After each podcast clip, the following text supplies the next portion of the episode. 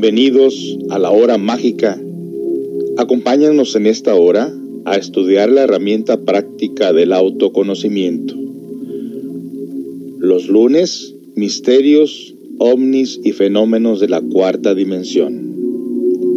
Martes, cuentos sufis, cuentos zen y cuentos taoístas. Jueves, psicología práctica y orientación de parejas. Agréganos a tu WhatsApp al 206-247-1304. 206-247-1304. Acompáñanos.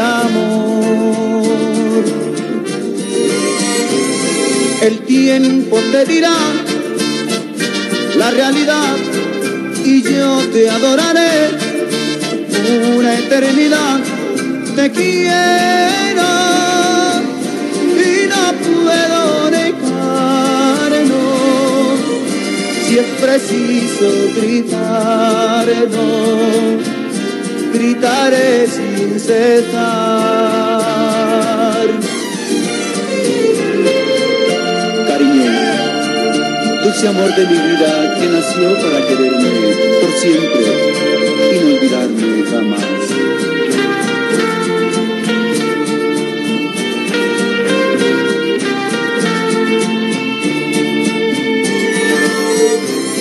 El tiempo te dirá la realidad y yo te adoraré una eternidad. Te quiero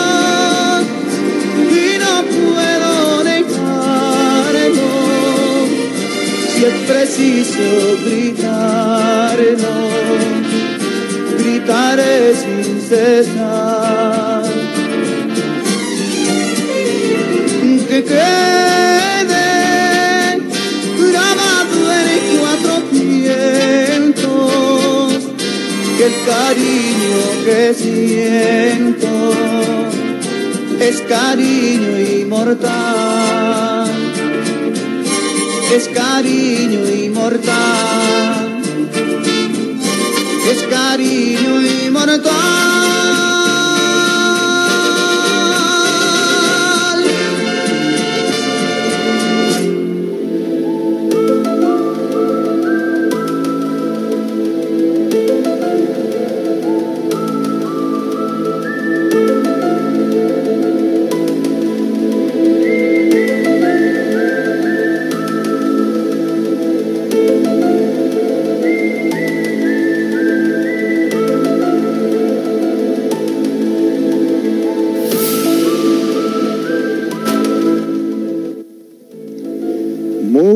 Tardes amigos que sintonizan Radio CCA, mandándoles un cordial saludo desde la hermosa ciudad de Esmeralda, Seattle, Washington, el último estado de la Unión Americana pegado ya aquí con Vancouver, Canadá. Los saludamos en este lunes. Lunes bonito, lunes fresco, se siente desde la mañana, se siente como que, como que ya quisiera entrar el otoño y notamos desde la ventana de nuestra casa desde que algunas hojas de los árboles ya empiezan a desprenderse como señalándonos, como indicándonos, como avisándonos que el otoño está por entrar. Es muy pronto, la verdad, la verdad es muy pronto, pero se sintió de este día, a diferenciación de otros días que estuvieron sumamente contaminados por el humo de las diferentes quemazones que hubieron aquí alrededor de, de Washington y que la verdad yo me enfermé, yo me enfermé con estos días contaminados. Nunca había visto la ciudad de Washington contaminada por el humo y teníamos que salir a trabajar. Muchas personas usando máscaras esas de papel o de, un material, no sé cómo es ese material. Yo la verdad no usé nada, pero pude sentir dramáticamente que mis pulmones resintieron esta contaminación y me dio una forma así como de gripita que apenas ahorita se me anda quitando poco a poco. Bueno, después de esa mala noticia, pues estamos muy contentos de estar con ustedes en este lunes eh, 27 eh, de agosto, ya por iniciarse el mes de septiembre.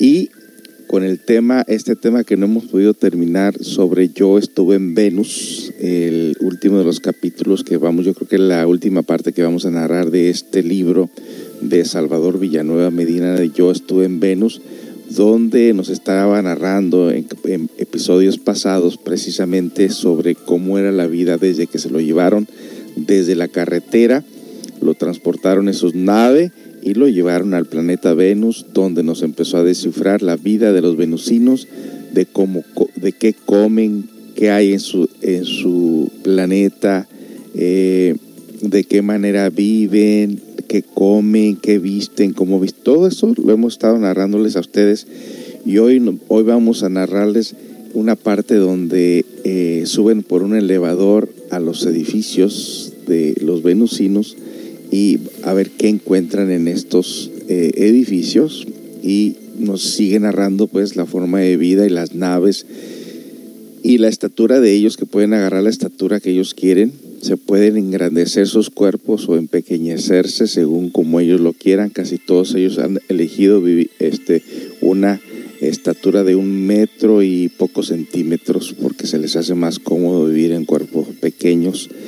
Pero bueno, eh, vamos a, a, continuar con esta última parte, no sin antes darle la bienvenida a todas las personas que nos escuchan a través de vía internet aquí en línea eh, las personas que nos escuchan por ahí, que nos han estado escribiendo que qué pasa con el programa. Bueno, ya les avisamos anteriormente que lo que viene siendo, y yo creo, que cada año va a ser lo mismo, lo que viene siendo julio y agosto va a ser un poco difícil por la cuestión de que nuestro niño eh, está de vacaciones, tenemos visitas y nos eh, ocupamos en muchas cosas, la cual nos impide francamente venir a la radio pero como les hemos dicho a ustedes, siempre estamos poniéndoles programas pregrabados para que, pues, para que lo sigan estudiando los temas. No somos una radio solamente que entretiene y toca música, sino que estamos compartiendo con ustedes las claves del despertar de la conciencia y también eh, estudiando los diferentes comportamientos de tipo psicológico que quedan grabados, quedan pregrabados para volverlos a tocar y seguirlos estudiando como debe ser. Y bueno, eh, nos dicen por aquí, em, hola, buenas tardes, ya estamos listos. Hola, feliz lunes para todos. Me pone algo romántico de Los Ángeles Negros, me dice por aquí, gracias. Hola, señor José, gusto escuchar su programa. Saludos desde Cancún. Ay, saludos desde Cancún, qué bueno que nos sigues escuchando por ahí. Hola, don José, feliz lunes, nos dicen. Y bueno, pues... Eh, Estamos muy contentos, como les digo, el clima ha cambiado, se siente más fresco y estamos muy contentos de gran manera, aunque con un poquito de, de así como de gripita, de pronto van a escuchar que mi voz así como que se quiebra, pero precisamente es por la cuestión esa de lo que viene siendo la contaminación del humo que me afectó a mí de gran manera. Bueno, pues vamos a escuchar algo romántico de Los Ángeles Negros. Eh, si no saben ustedes, hay diferentes versiones de Los Ángeles Negros porque hay diferentes cantantes, pero creo que la versión más original es la de los tiempos de antes como esta. Ahí le va. Ese bello país de Sudamérica Los Ángeles Negros.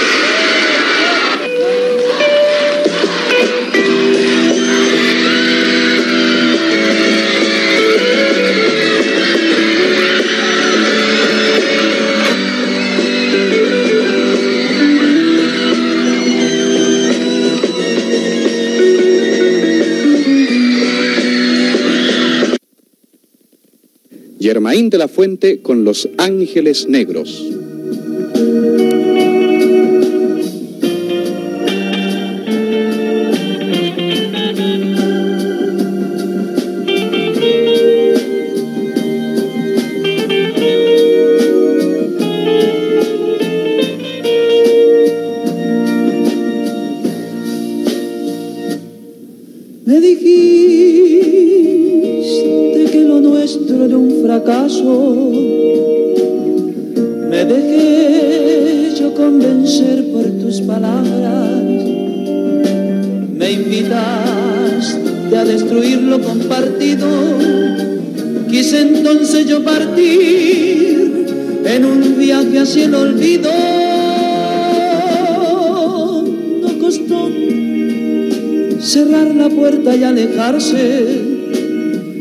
Llegué pronto a la estación que siempre espera.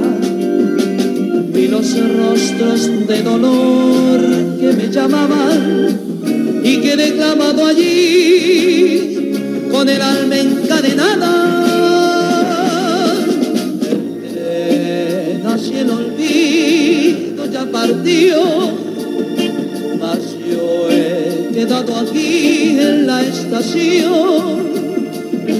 guardaba en mi equipaje una ilusión y ella no me permitió partir.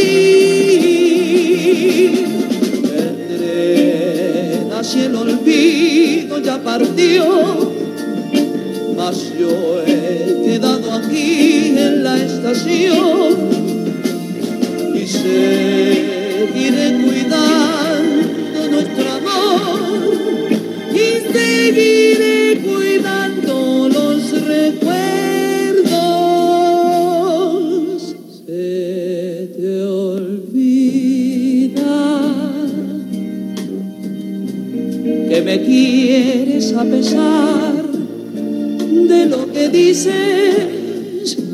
pues llevamos en el alma cicatrices imposibles de borrar.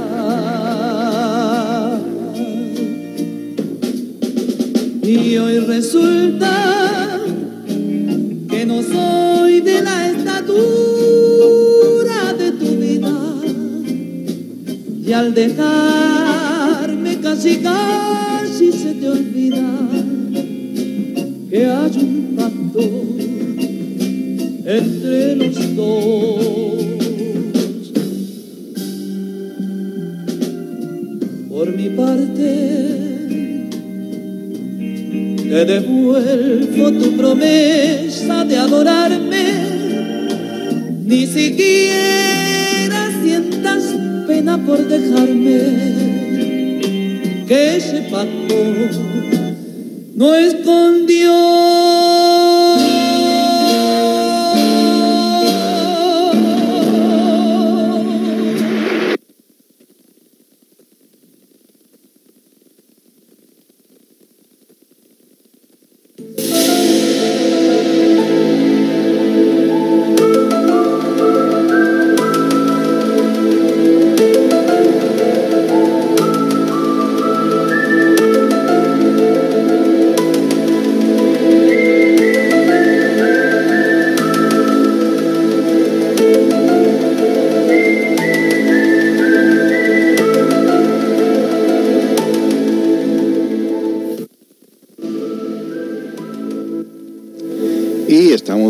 Regreso, amigos, estamos de regreso con este tema tan interesante y vamos a empezarlo de una vez, de una vez por todas, como dicen por ahí.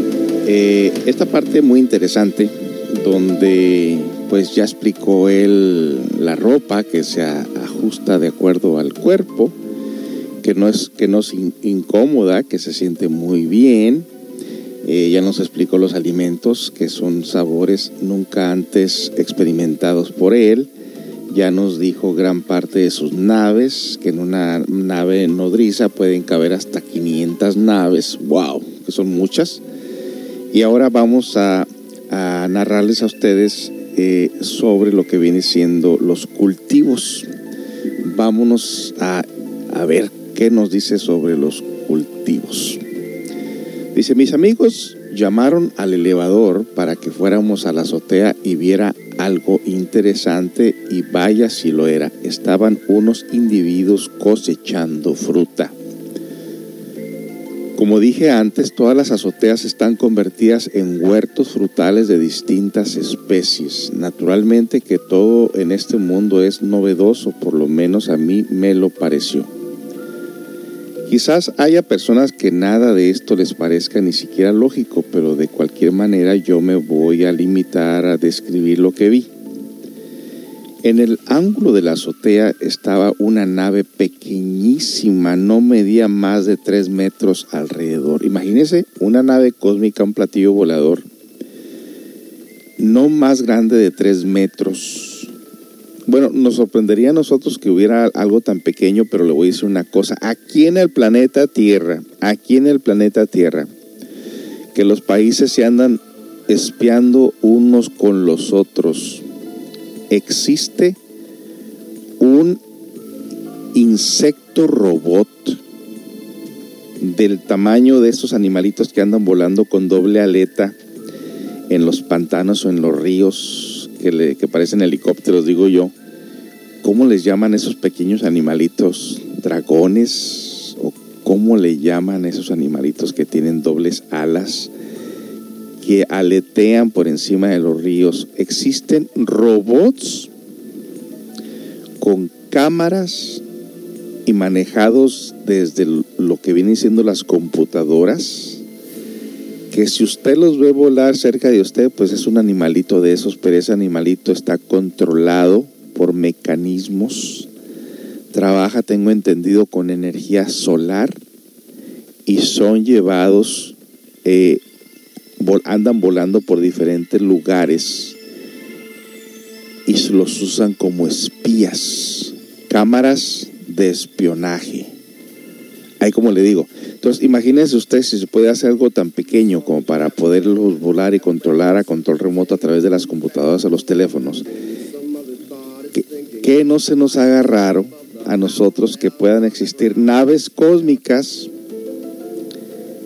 de tres metros, pues algo tan pequeño, y que no habrá que ellos no hayan diseñado, que tienen una tecnología, los extraterrestres, los venusinos, de diferentes sistemas solares, que tienen una tecnología súper avanzada, como para decir que pueden ellos desde su planeta utilizar aparatos invisibles para los ojos humanos, donde no solamente pueden ver lo más grande y lo más pequeño, sino inclusive hasta detectar olores y que si ponen esa cámara le enfocan a una persona, no solamente pueden ver la persona en su aspecto que se encuentra físicamente, sino también en su aspecto psicológico, inclusive hasta identificar los diferentes defectos o si en el carro que va manejando eh, va fumando o tomando alcohol, se detecta no solamente la vista, la,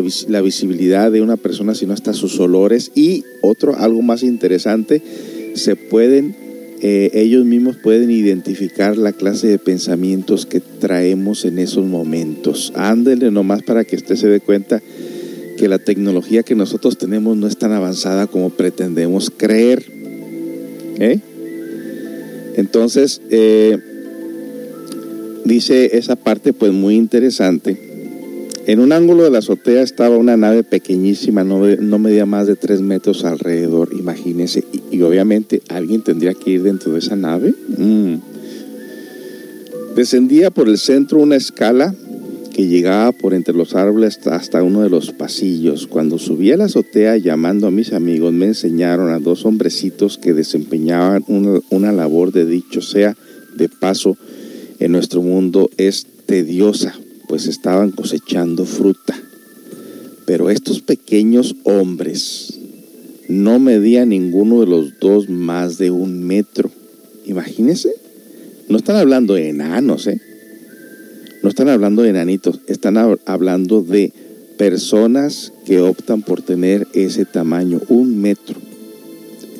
Lo hacían de manera más fácil estar en esa estatura. En su pequeña nave traen una charola como de dos metros de circunferencia, pero está dividida en dos teniendo un recorte circular en el centro. Esta charola es como casi todo lo que allí se usa, es un material sumamente liviano.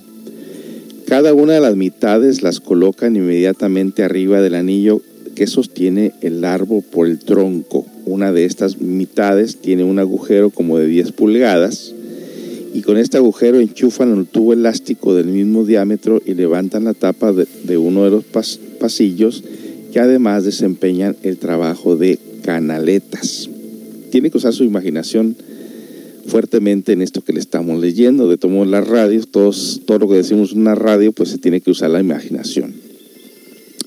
Cuando todo está listo, toman un pequeño aparato poco más grande que una cajetilla de cigarros, lo colocan bajo la charola en unos rielecitos fijos de, al anillo, lo echan a andar y, y llueve fruta a la charola que sigue por el tubo a la canaleta y de ahí al interior del edificio para llegar al lugar de aprovechamiento por conductos interiores. El aparatito aquel es un vibrador que desprende la fruta que está madura. Como se puede dar cuenta, es sumamente fácil la cosecha. Cuando termina la operación en un árbol, lo repiten en otro y así van de azotea en azotea con su pequeña nave y sus raros implementos. Les pregunté a mis amigos qué hacían con la fruta. Por cierto, los árboles son también bajitos. No miden más de dos metros, pero son muy frondosos. ¡Wow! Pues mire qué interesante, ¿no? Los árboles son pequeños. La parte superior de estos árboles está cubierta de ramas distribuidas en sorprendente simetría y bien proporcionados. No se descubre una sola hoja, pero las cubren pequeños brotes que en su mayoría tienen un rabito que sostiene un fruto. Su corteza es verde de apariencia tierna y lisa como el vástago de un plátano. los frutos que vi y toqué eran de envoltura suave como la ciruela, entre otras. No me constaba, pero me aseguraron mis amigos que no producían huesos. Mm. Volviendo al tema que estábamos... Mm, ahí están entrando cosas que no deben de entrar aquí. Eh, volviendo al tema que estábamos tratando de qué hacían, qué hacían con la fruta, me contestaron riéndose a mandíbula batiente, ¿qué crees que has comido? Eso que tanto te ha gustado no es otra cosa que una mezcla elaborada con frutas y pescado, dice. Pero si no tiene sabor de pescado ni de frutas, claro que no. En los laboratorios se preparan, se preparan quitando el olor y, el, y los sabores y el sabor original. ¡Wow! Imagínense, a, los que nos gustan los tacos, pues no, no va a haber nada de eso por allá. Por eso te sabían diferente, le están diciendo. Pero toda nuestra alimentación procede de esos árboles completándose con productos del mar debidamente elaborados y balanceados. Ahora mis amigos estaban interesados en que conociera alguna de sus diversiones favoritas, así que vamos a ver de qué manera se divierten los venusinos después de la siguiente canción. No se vaya porque esto está muy interesante. Estamos narrando el libro de Yo estuve en Venus de Salvador Villanueva Medina aquí en Radio CC.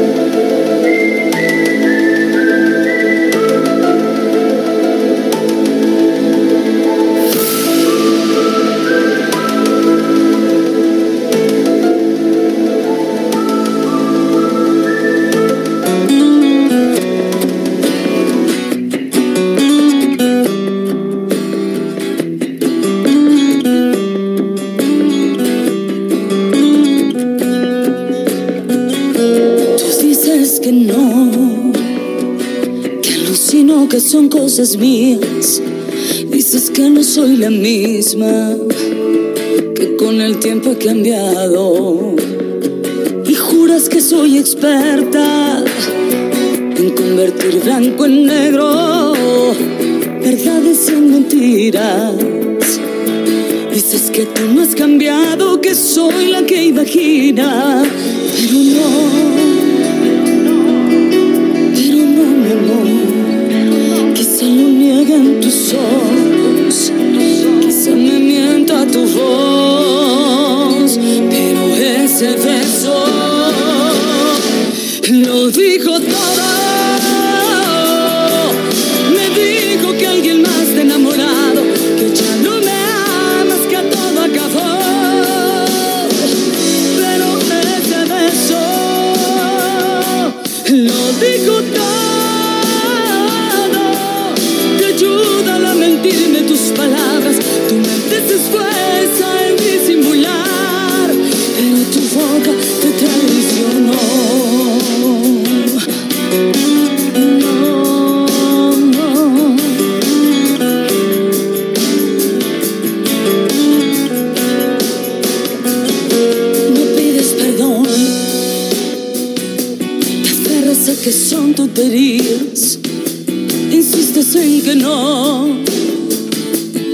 estoy alucinando y juras que no te veo cuando te tiemblan los dedos cada vez que me acaricias.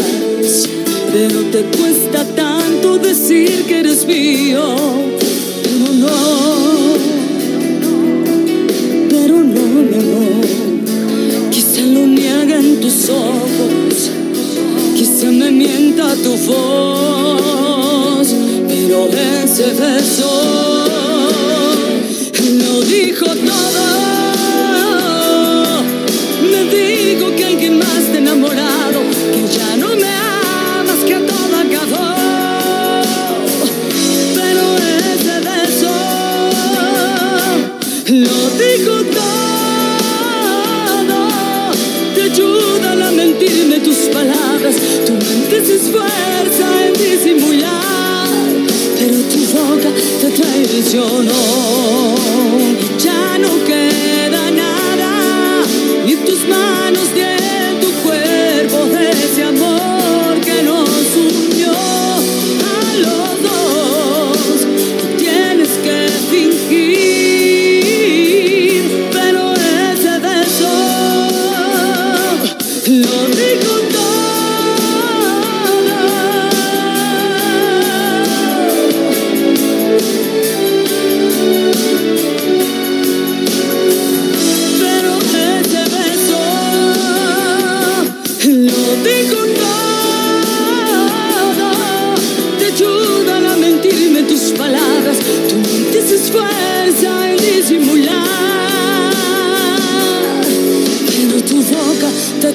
Traicionó. Pero tu boca me traicionó.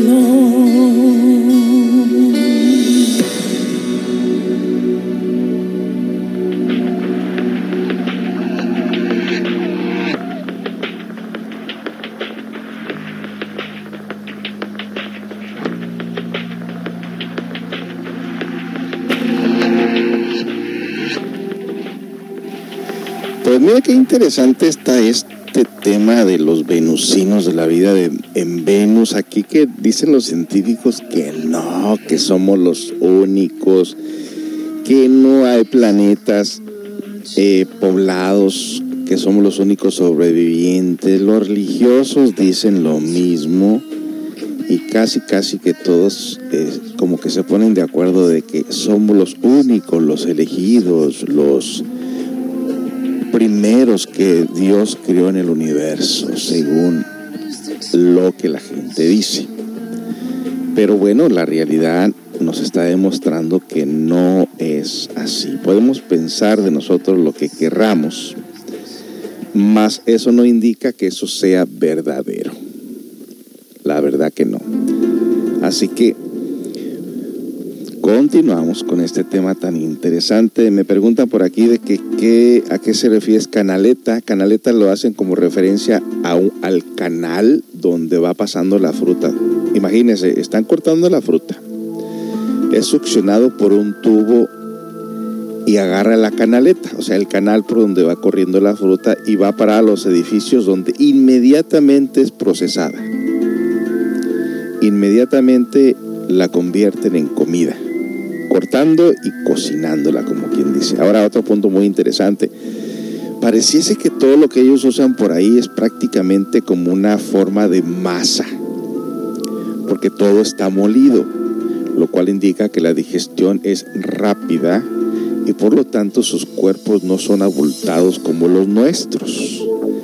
Nosotros cuando comemos comida china dice uno, híjole, a la media hora voy a tener hambre. ¿Por qué? Porque estamos acostumbrados a la densidad de los alimentos, lo cual eso provoca precisamente que nosotros inclusive se nos haga muy difícil eh, la meditación o muy difícil eh, hacer ciertos ejercicios o, que la gravedad nos agarra más fuerte porque nuestros alimentos duran de 3 a 4 horas para ser digeridos, sobre todo cuando ingerimos carnes o animales, eh, en este caso el cerdo o lo que viene siendo la, la carne roja. Gran parte de los alimentos de los venusinos viene del mar, no solamente peces, sino también algunas de verduras como las algas marinas, por ejemplo. Y eso ayuda de gran manera a, que esos cuerpos de, ellos sean menos densos que los de nosotros y no tengan el sueño que nosotros tenemos, porque ellos siempre están en livianito, porque no tienen ese problema de la digestión como la tenemos nosotros. Entonces esta parte es muy interesante. Ahora quieren que dice, ahora mis amigos estaban interesados en que conociera algunas de sus diversiones favoritas. ¿Qué será esa diversión? ¿Será pelea de toros, pelea de gallos, carreras, boxeo? ¿Qué será? Bueno, pues vamos a ver a qué se refiere, de qué manera es que se divierten los venusinos.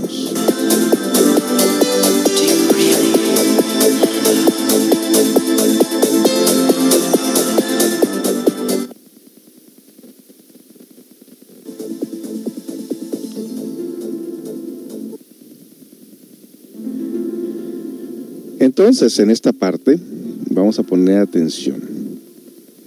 Cuando me dijeron que era un edificio sin... Ah, perdón. Cuando me dijeron que era un edificio cinematográfico, eh, pues me imaginé otra cosa distinta, quizás algo parecido a lo que conocía, esperaba cuando mucho una pantalla gigantesca, un público a oscuras o unas butacas incómodas, vaya, o algo parecido a lo nuestro. Desde luego que sí esperaba que el edificio tuviese todos sus pisos destinados al mismo fin. A eso ya me había acostumbrado, pero veamos lo que encontré. En estos edificios que quizás son únicos en su tipo, los elevadores están en el centro y la pantalla ocupa una pared circular que rodea el edificio en su mayor circunferencia. Los espectadores dan la espalda a la torre de elevadores y de esta manera no son molestados por lo que llegan o salen. La sala tiene más luz que el mejor día de los nuestros con la misma claridad que conocemos. Ya les he dicho que estas gentes tienen un gran dominio, tanto de la luz como de la oscuridad, por lo tanto, al entrar a la sala me pareció salir de un edificio semioscuro. Nos sentamos en las primeras butacas que encontramos. Naturalmente a esto sí puede llamárseles butacas. Es un armazón de lámina dura forrada de un material fresco y esponjoso. Ya que estoy el doble, ya que estoy el doble de voluminoso que mis amigos. entro a la fuerza y quedo dentro, mejor dicho, formando parte de una paca de un material para mí desconocido, pero que me prodija una comodidad jamás sentida. Nadie estorba. El piso es cónico y puede ver desde el piso de la pantalla. El espectáculo gira lentamente alrededor de todo el edificio.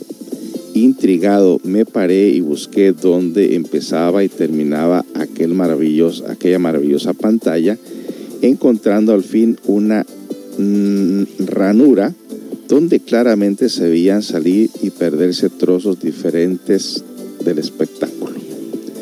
Gira tan lentamente que resultaría aburrido si no se posesionara de inmediato nuestra mente de que aquello no es ningún cinema, cinematógrafo como lo concebimos ni como lo conocemos, pues sentados cómodamente tengo la sensación de que estoy en lo alto de un cerro y allá abajo veo un arroyo correr lentamente bajando una vereda, un atajo de burros hostigados a gritos por tres arrieros. Resulta maravilloso doblemente porque, porque oigo los gritos de los arrieros, el jadear de los animales y hasta los ruidos peculiares que producen sus estómagos al hacer algún esfuerzo mayor. ¡Wow! Miren nomás qué interesante. Con tal claridad se oye todo y se ve que se pierde la noción del lugar y la distancia. Los espectadores en su mayoría no se limitan a ver. van provistos de trozos de materia algo parecido al vidrio, pero a pesar de que no es más grueso que un vidrio común y corriente de la impresión de que solo es la tapa de una caja iluminada. En este material tratan y a veces lo logran con exactitud de, producir de reproducir lo que ven. No diría que pintan, pues no usan ni pintura ni pinceles, sino una cosa muy parecida a las plumillas con que escriben y solo varían el aparato en la punta por donde a voluntad y solo haciendo presión en el abultamiento que lleva a medio cuerpo produce un pequeño abanico semejante al que produce una pistola para pintar a base de aire a presión. Como dije antes, no, son, no son pinturas, es una especie de rayito de luz que al girar la perrilla superior cambia de color o de intensidad. Este aparato lo usan algunos con tanta maestría que producen tonalidades verdaderamente maravillosas, pues el rayo de luz va desde un punto hasta 2 centímetros de ancho y producen en el material el mismo efecto de fuego a diferentes distancias. Bueno, vamos a regresar con más de este tema tan interesante está descifrando pues eh, lo que está viendo en este supuesto teatro. ¡Wow! Regresamos con más.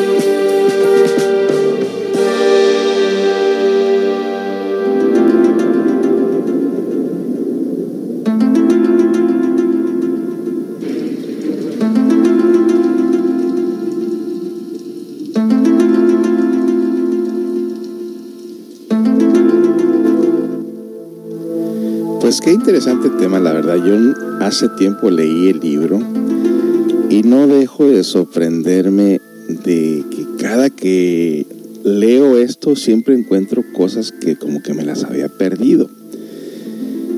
Y bueno, nos vamos a brincar a otra cosa más importante, ya que nos queda otro capítulo más y parece que no lo vamos a terminar.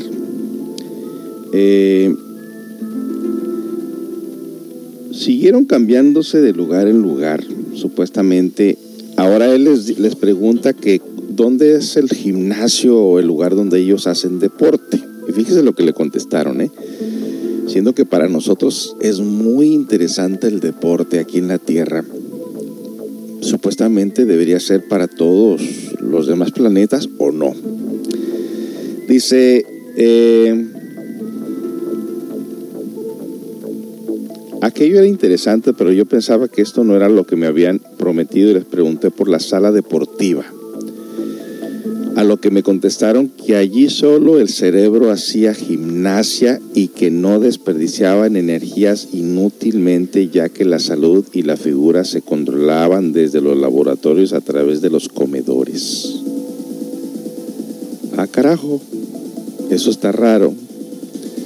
Pues mire que si nuestra, alimentación es, es pesada aquí en la tierra, es muy obvio que se tiene que hacer mucho ejercicio para mantener un equilibrio con nuestra salud por los alimentos que ingerimos. Aparte se toma alcohol aquí también. Se fuma cigarro y se vive de una manera muy extremadamente estresada, sobre todo los que vivimos en la ciudad o cerca de la ciudad podemos observar nosotros eh, que la persona la mayor parte del tiempo gasta o utiliza sus energías en los cultivos, ¿verdad? Gran parte de sus energías es usados en sus cultivos. Ahora, la alimentación, si nosotros nos alimentáramos de elementos más livianos, obviamente que nuestra vida sería también diferente. Pero como nos alimentamos de elementos muy pesados y muy grotescos, pues también tenemos que darle a este cuerpo un, ejercicio prácticamente en el cual lo sometemos a un ¿cómo se puede decir? Usted ha mirado cuando las personas van en bicicleta en un maratón o levantando pesas o en la, en la gimnasia, cómo se desfiguran los rostros, que inclusive hasta algunos caen muertos porque el corazón no puede más. ¿Y qué diremos del fútbol americano? donde se están haciendo choques de cuerpos, choques de cabezas y el cerebro se agita y muchas personas inclusive están quedado retrasados mentales o muertos. ¿Y qué diremos que los deportes que nosotros tenemos para competir en las Olimpiadas están hechos por producto de lo que viene siendo la envidia, la competencia, el orgullo? Que todo el deporte que nosotros tenemos está basado por egoísmo, porque todo el mundo quiere ganar y cuando alguien pierde no sabe perder. Todo el mundo quiere que las medallas de oro sean llevadas a su país para hacerse populares y los artistas para hacerse más famosos y utilizar sus imágenes y sus rostros para hacer dinero. ¿Verdad? ¿Que es así o no? ¿Y qué diremos del boxeo donde dos personas se están golpeando hasta que el cuerpo ya no resiste, hasta que el cuerpo no aguante más? Pues mire que en el planeta Venus no existe nada de eso. Absolutamente no existe tal cosa.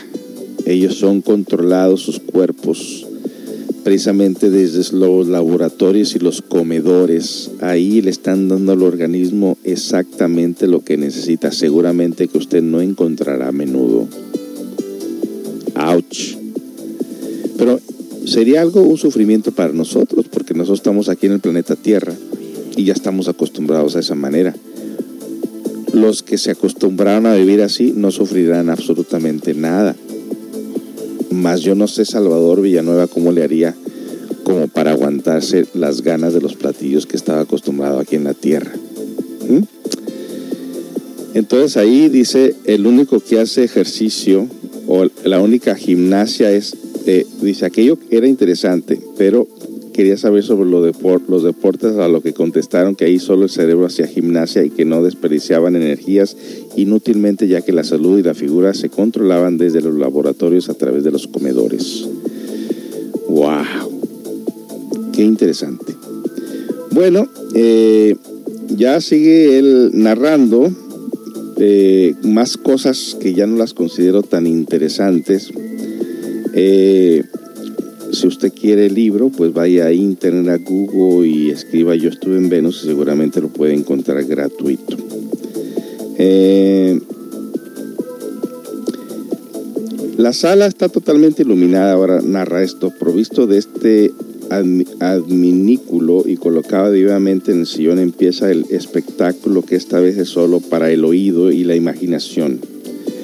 En el primero de los sillones que ocupé, donde me acomodé con cierta dificultad para mí, pero sin incomodidad, lleno mis oídos un llenó mis oídos un sonido de, de por demás conocido. Era como el que produce el tráfico en las grandes ciudades con un escándalo mortal en los empedernidos bocineros, el ulunar de las sirenas de los diferentes servicios públicos de emergencia el peculiar campaneo de los pequeños carritos de humildes vendedores, el vocerío clásico de los mercados, pitidos de los agentes tratando de poner orden, el, el rodar de pesados tranvías de los gastados rieles, sin faltar el traqueteo de un monótono ferrocarril con sus pitazos y campanazos peculiares, sus acompasados escapes de vapor y muchos ruidos que conozco pero escapan a mi memoria. Era tan real todo que algunas veces ante la proximidad de un tren me desembaracé de la tira con la que me cubrí los ojos para cerciorarme de que no corría peligro.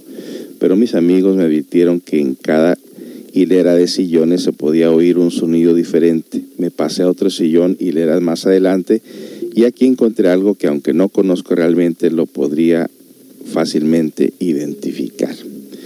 Bueno, pues vamos a ver de qué se tratará esto que, que va a identificar ya casi en el penúltimo capítulo después de la siguiente canción no se vaya. Esto se pone muy interesante, de hecho siempre ha estado interesante estos temas. Continuamos.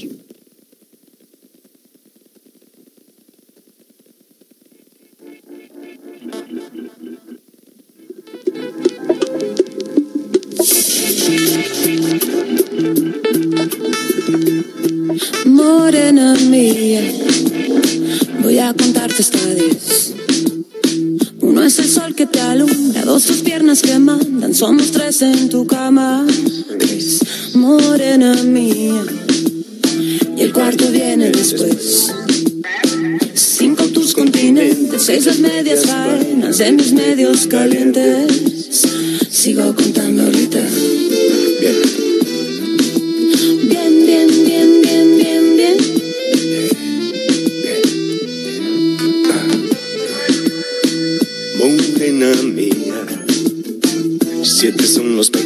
cometidos.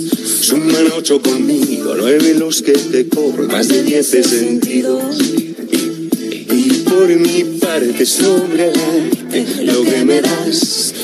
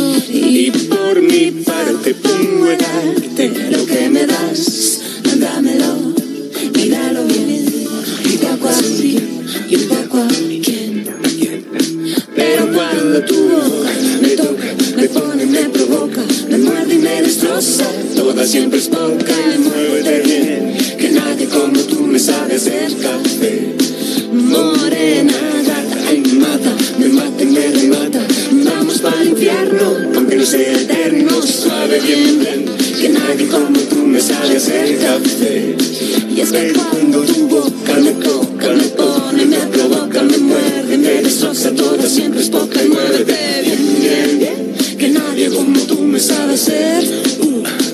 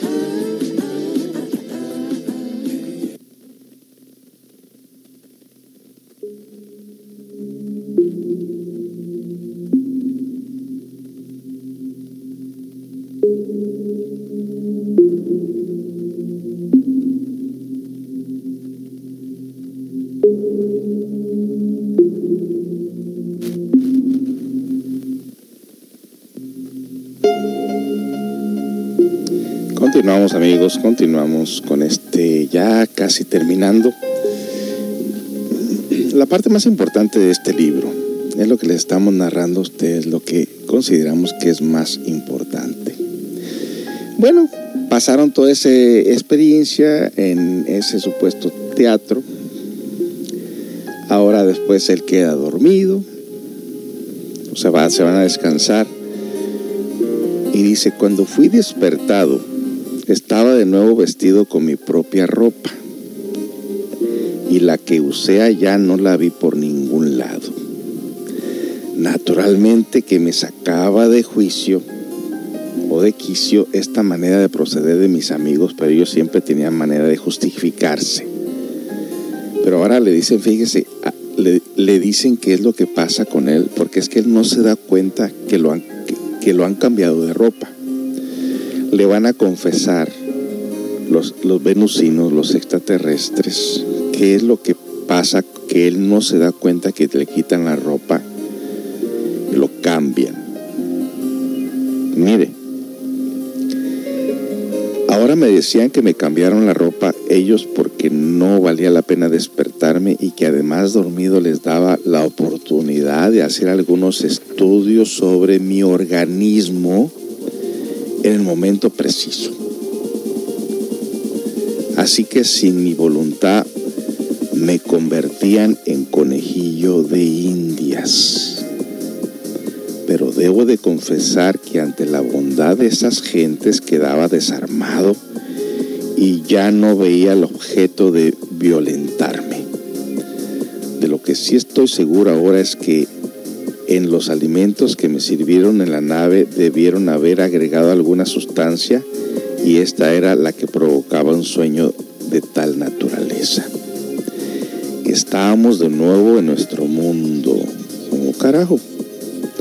La nave nodriza anclada en nuestro espacio. Fuimos despedidos por dos jefes hasta la puerta de la nave pequeña y subimos a esta bajo su vigilante mirada. Momento después siento la emoción indescriptible de ser lanzados al espacio. El tobogán por donde suavemente habíamos penetrado la nave nodriza se había convertido ahora en impresionante catapulta que nos despedía de manera poco digna. La sensación fue sumamente desagradable, pues sentí lo mismo que deben sentir los famosos hombres bala que en los antiguos circos se dejan lanzar desde un cañón. Parecía raro ya que volaban las naves por su propia fuerza, no se siente ninguna sensación desagradable, les pregunté a mis amigos que a qué se debía el cambio. Me explicaron que estas naves crean su propia fuerza de gravedad convirtiéndose en pequeños mundos cuando se expulsaban por sí solas. Aproveché para preguntarles qué clase de fuerza usan para moverse. Me dieron una explicación sencilla. En otras usan líneas magnéticas o campos magnéticos como nosotros las conocemos y estos se generan entre masas en movimientos asegurándome que cada nave tiene una máquina que aprovecha dicha fuerza. La cosa es sencilla, ¿verdad? Les pregunté si no era factible que nos diesen una manita con alguna de sus conocimientos. Me contestaron que han convertido, que se han convencido, perdón, además de romper nuestros procesos evolutivos, lograrían acelerar nuestra mutua destrucción, ya que tendrían que poner en nuestras manos conocimientos inapropiados a nuestro carácter destructivo. Mire. Miren nomás qué interesante, porque es que no nos dan esos conocimientos, porque sería para destruirnos a nosotros mismos, ¿se da cuenta? Como para convencerme de sus palabras, me indicaron que viera a través de la pequeña pantalla que tenía frente a mis ojos. Fijé mi vista y solo vi nubes, pero accionando el control, las nubes empezaron a desvanecer y apareció un cerro. Cuando tuve ese objetivo a solo unos metros de la pantalla, me dijeron que no lo perdiera de vista. El cerro aquel se empezó a hundir, como si un gran trozo de mantequilla le, le dirigiera el chorro de fuego de un potente soplete.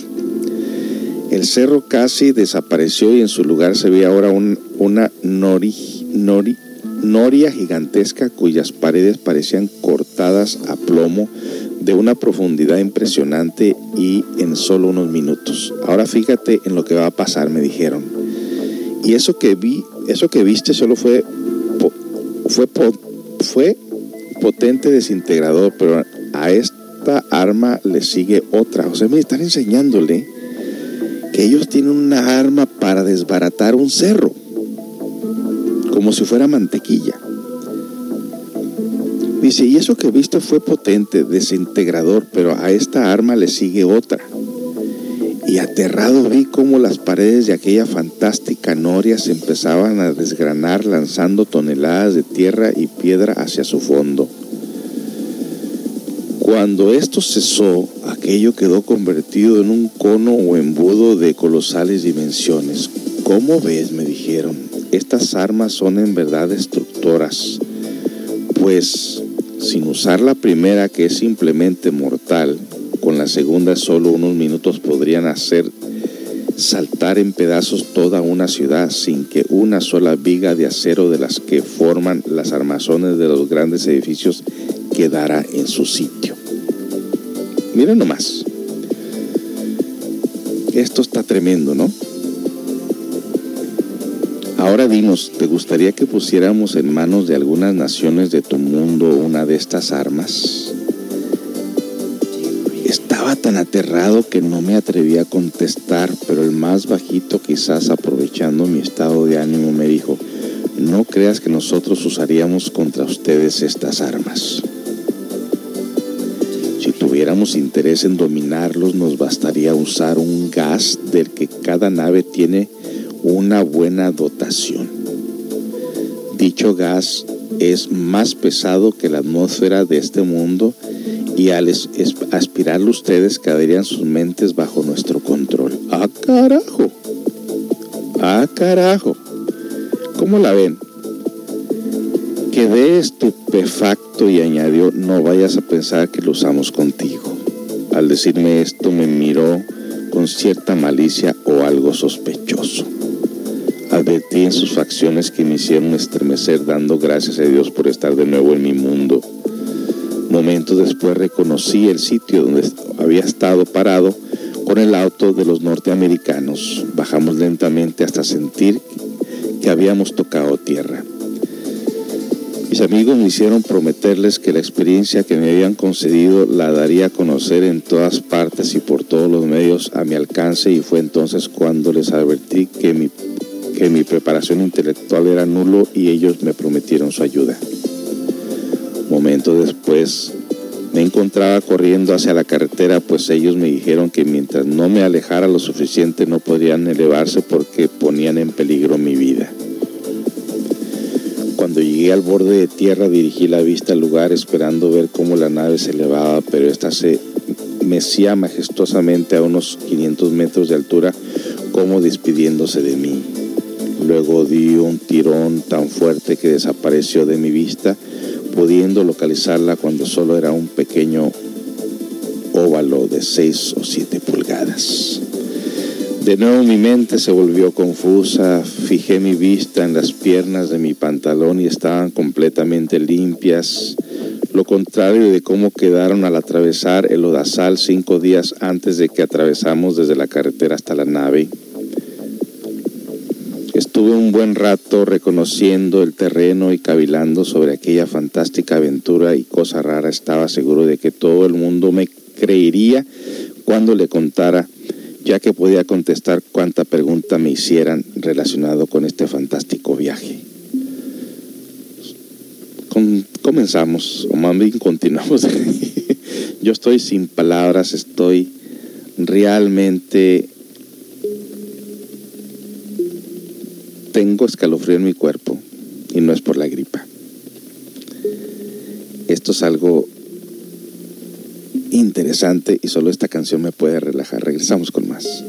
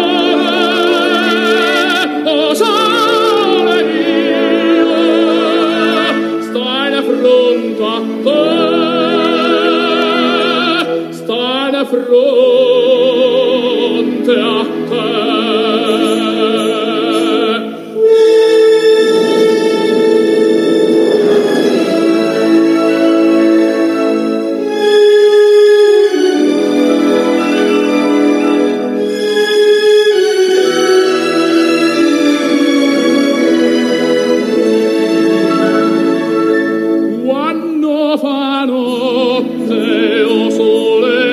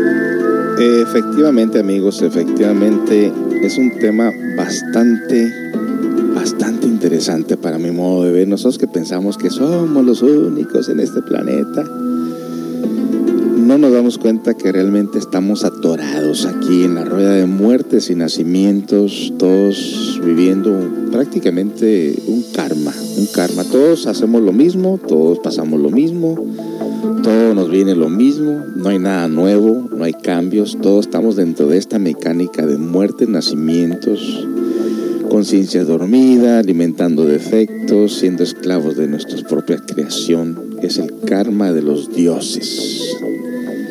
Es una equivocación de los dioses esta humanidad, dice un sabio maestro.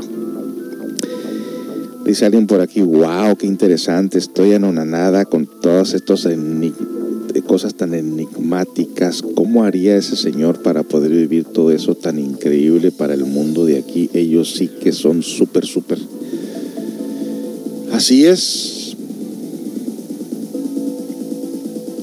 Dice lo siguiente, Salvador, solo me intriga cuánto tiempo había pasado. Vi venir un coche en dirección al sur, crucé la carretera y sin atreverme a pararlo, este se detuvo frente a mí. Dicho coche traía placas del Estado de México y estaba ocupado, al parecer, por una familia. Venía al volante un señor gordo, a su lado una señora bien vestida y otros dos jovencitos. El señor me preguntó que si iba al pueblo subiera que me, que me subiera, que me, que me llevaría. Pensó el hombre que yo sería de por allí como traía dificultades con el motor creyó que le podía indicar algún taller mecánico, pero yo desconocía al pueblo y sus moradores. Me limité y a, aconsejarle que nos paráramos en la primera gasolinería. Allí tuvimos la suerte de encontrar un mecánico petulante y medio ebrio que inmediatamente pronosticó el desperfecto engatusando al dueño del coche para que lo siguiera, puesto que éste manejaba una carcacha. Yo me quedé en la gasolinera, poco después llegó en la misma dirección un, un gran camión de carga a cuyo chofer le pedí que me trajera. El hombre que lo manejaba accedió a traerme, pues se dirigía a la Ciudad de México. Por mi parte me sentía rebosante de optimismo. Recordaba perfectamente todos los incidentes del viaje y estaba seguro de que nadie me confundiría. Le, pregunté al compañero qué día era, perdón. Le pregunté qué día soy. Al contestar me dirigió una mirada con cierta mezcla de extrañeza y de burla, pero veí, venía yo tan optimista que no le di importancia. Hice cuenta de los días que llevaba fuera de mi casa y me dispuse a contarle a mi compañero mi aventura. Me oyó cómodamente sin dejar de dirigir mi mirada de desconfianza, quizás pensando que estaba loco, pero que era un loco pasivo y sin peligro. Por fin, cuando estuvo seguro de que no corría ningún peligro en mi compañía y que le había inspirado la confianza necesaria, me dijo, mira hermano, la hierba es mala cuando uno la fuma pura. Ya verás cuando la guisas. Si te contara lo que he visto, te quedarías maravillado. Aquello me apenó. ¿Sería verdad que aquel hombre pensaba que yo estaba marihuano? Así que todo el trayecto de lo que pasé, me lo pasé dormido, pues de repente vi con claridad la magnitud de mi experiencia y perdí todo deseo de hacerla pública. La promesa que había hecho a mis amigos de hacerla pública, la oportunidad que ellos me habían proporcionado, así que de allí en adelante tenía que luchar para vencer aquel complejo que hecho profundas raíces cuando se la conté al compañero chofer que me trajo. Fue por esta causa que durante año y medio no la conté a nadie y solo me, arriesgué cuando se empezaron a leer las, con frecuencia en los periódicos relaciones de personas que aseguraban haber tenido oportunidades de admirar estas fantásticas naves espaciales. Como decía al principio de este libro, he pasado tantos sinsabores desde que me decidí a contar lo que he acabado de, por considerar increíble la aventura y justificar a las personas que se burlan de mí, pues tienen derecho a no creer lo que ellos no hayan visto o vivido. Así que cuando me topo con una persona que me pregunta en son de guasa, acabo por decirte que solo fue un viaje que hizo mi mente en alas de la imaginación y por ello lo dejo satisfecho, pues casi siempre infla el pecho y dice, ya decía yo que esto era imposible. O sea, él mismo le empezó a decir a la gente, porque la gente se burlaba de él, que eso fue un viaje imaginario. Por eso es que mucha gente dijo, ah, se lo imaginó, y así lo dejaban en paz para no molestarlo. A mí nadie me engaña. Así los dos quedamos tan contentos. Ahora encuentro a una persona exenta de petulancia y de, sabiduría. Casi siempre le cuento todo y con mucho gusto nos ponemos a discutir lo factible y, lo, y no lo factible. Y pongamos que no lo crea, pero queda con la duda y además se divirtió, cosa que a mí me satisface. Posteriormente este viaje me sucedió cosas tan raras que quedan fuera de mis conocimientos, los relato abrigando la esperanza de que algunos de mis lectores o los que nos están escuchando ahorita tengan idea de lo que, de lo que se trata. Muchísimas personas me asediaban preguntándome de qué planeta procedían aquellos hombres y esto me mortificaba a tal grado que acabo o que acabó obsesionándome pues resultaba estúpido no haberme ocurrido preguntarlo a los que me hubieran sacado de la duda, a lo que me hubieran sacado de la duda.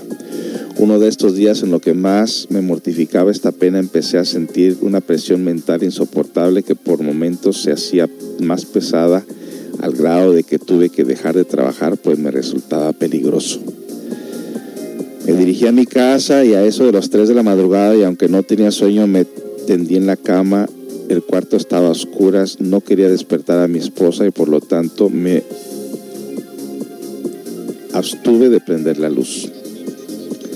Estaba, estaba, lo recuerdo perfectamente, despierto en actitud pensativa y revolteando en mi mente el reproche de que me hacía de no haberse me ocurrido hacerme tan importante pregunta. De repente el lugar se iluminó inundándose de luz, pero la luz que yo había visto en aquel planeta. Traté de incorporarme sin lograrlo y ante mi asombro desapareció todo lo que lo de la familia había a mi alrededor y me vi participando una, en una escena en que aparecían mis amigos dándome una conferencia de astronomía. Pintaban en algo colocando en esa una de las paredes lo que debía ser un diagrama de nuestro sistema solar. Reconocí el Sol y nueve planetas de diferentes diámetros, habiendo 37 lunas en total distribuidas, 30 de ellas entre cinco últimos planetas y las siete restantes entre el, el nuestro, el nuestro y el Sol. Cuando estuvo todo distribuido, simplemente trazó en el que hacía del de profesor que no era otro que el hombre más delgado de los primeros, una cruz sobre el segundo planeta a partir del Sol. Luego al mismo, el mismo hombre volvió a la cara donde me encontraba y me dio una, me dijo en su reconocible voz, ¿te acuerdas cuando entrábamos a nuestro planeta que preguntaste si era el Sol lo que veías y te contesté uno de nuestros superiores que no, pero que sí, sí estábamos entrando en nuestro planeta por la puerta del Sol, o sea, por la parte en que siempre está alumbrando nuestro astro rey? Y a fe mía que no recordaba aquellas palabras, pues entonces estaba yo tan asustado ante lo que tenía a mi vista que no se me grabaron. Terminando este interrogatorio desapareció la luz, mis amigos y todo que acababa de ver y de paso ya no pude conciliar el sueño hasta el siguiente día. Bueno, pues aquí termina esta experiencia interesante que él mismo, al ver la incredulidad de la gente, le dijo a la gente que él se lo había imaginado para que lo dejaran en paz. Pero ustedes y yo somos testigos, de acuerdo a lo que nos narra con santo y seña, de lo que vio en este planeta, es de que esto no se lo imaginó, estuvo ahí. No sabemos más de esta historia, él, él murió hace unos años. ¿Habrá algo más que le hubiera contado a alguien? ¿Habrá un libro oculto, algunos escritos de él? No lo sabemos. Lo que sí sabemos es que es una experiencia vivida por él, que no lo ha narrado y que nosotros simple y sencillamente se los dejamos a ustedes a su propio criterio y que se den cuenta que existen otros mundos existe otra forma de vida más bonita que la nuestra, donde los seres humanos no se destruyen, donde no son atacados por guerras por otros humanoides como nosotros, donde no existe el aborto ni el vicio de ninguna clase, donde todo es coordinado sabiamente por su inteligencia, por su sabiduría, por sus seres de desarrollo espiritual. Y enhorabuena amigos, no podemos nosotros descartar la idea de que en algún momento pudieran aparecerse, hacerse visibles y tangibles como lo hicieron en la catástrofe de la Atlántida, pero con la única intención de salvar gente y no de destruirla como, como se piensa o como lo narran las películas. Por mi parte es todo. Seguramente traeremos otra historia el próximo lunes sobre otro visitante de Ganímedes, que también tenemos una experiencia de un ser que visitó un planeta que se llama Ganímedes y que también nos contará santo y seña de lo que encontró o lo que miró en ese lugar según su experiencia. Nos dice por aquí, ¿cómo haría este señor para vivir? Ah, o sea, ya lo leí antes. Dice, muchas gracias, don José, para servirles amigos. Y bueno, pues hemos terminado esta parte de Yo estuve en Venus de Salvador Villanueva Medina y no nos queda otra más que despedirnos de esta programación. Dios mediante estaré aquí el día de mañana, trataré lo posible estar aquí el día de mañana con los cuentos sufis, las anécdotas del Zen o del Tao. Tengan todos muy, muy buenas tardes.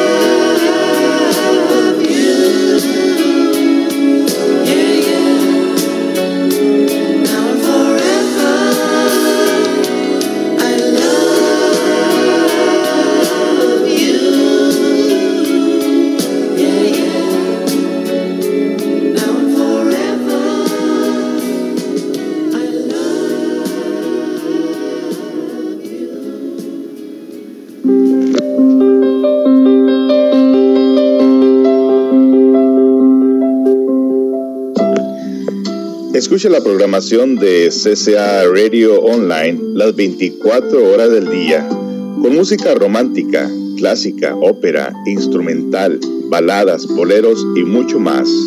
CCA, Seattle Radio Online.